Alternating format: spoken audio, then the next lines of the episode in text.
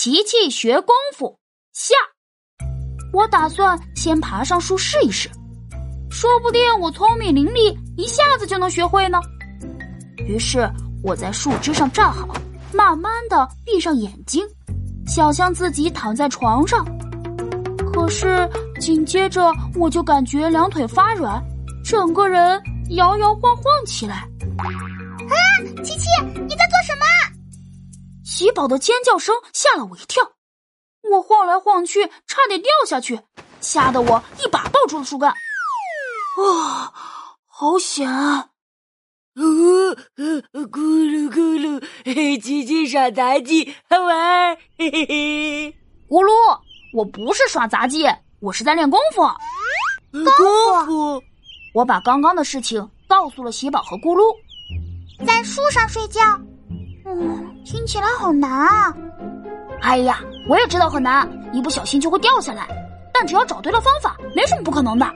你们快帮我想想办法吧。嗯，是不是鹦鹉叔叔站着的树枝很特殊？我刚刚都爬上去看了，没什么特别的。呃，咕噜咕噜，鞋子，鞋子。唉，鹦鹉叔叔压根就没穿鞋子。那是因为什么呢？我猜，是鹦鹉叔叔有一本功夫秘籍。故事里的功夫大师都是这样，只要找到秘籍就能学会了。去哪里找秘籍呢？要不我们去图书馆看看？好啊！我们正打算去图书馆找功夫秘籍，鹦鹉叔叔飞回来了。我学着电视里的样子，对着鹦鹉叔叔扑通一声跪下了。鹦鹉叔叔，请你收我为徒。我想跟你学功夫！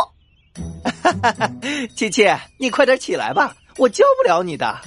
鹦鹉叔叔，我不怕困难，只要你愿意教，我一定能学会的。哎呀，我的傻琪琪，我根本就不会功夫，又怎么教你呢？啊！我能在树上睡觉，猫头鹰爷爷也能，很多鸟儿都可以呢。啊？为什么呀？我们鸟儿落在树上，韧带和肌肉绷得紧紧的。脚趾呢就能牢牢的抓住树枝了，而且我们的小脑比较发达，能保持身体平衡，不会摇摇晃晃的。哦，咕噜咕噜，原来是这样！啊，我的功夫梦算是破灭了。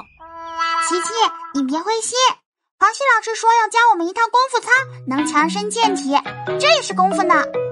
真的呀？那我也能成为功夫大师了。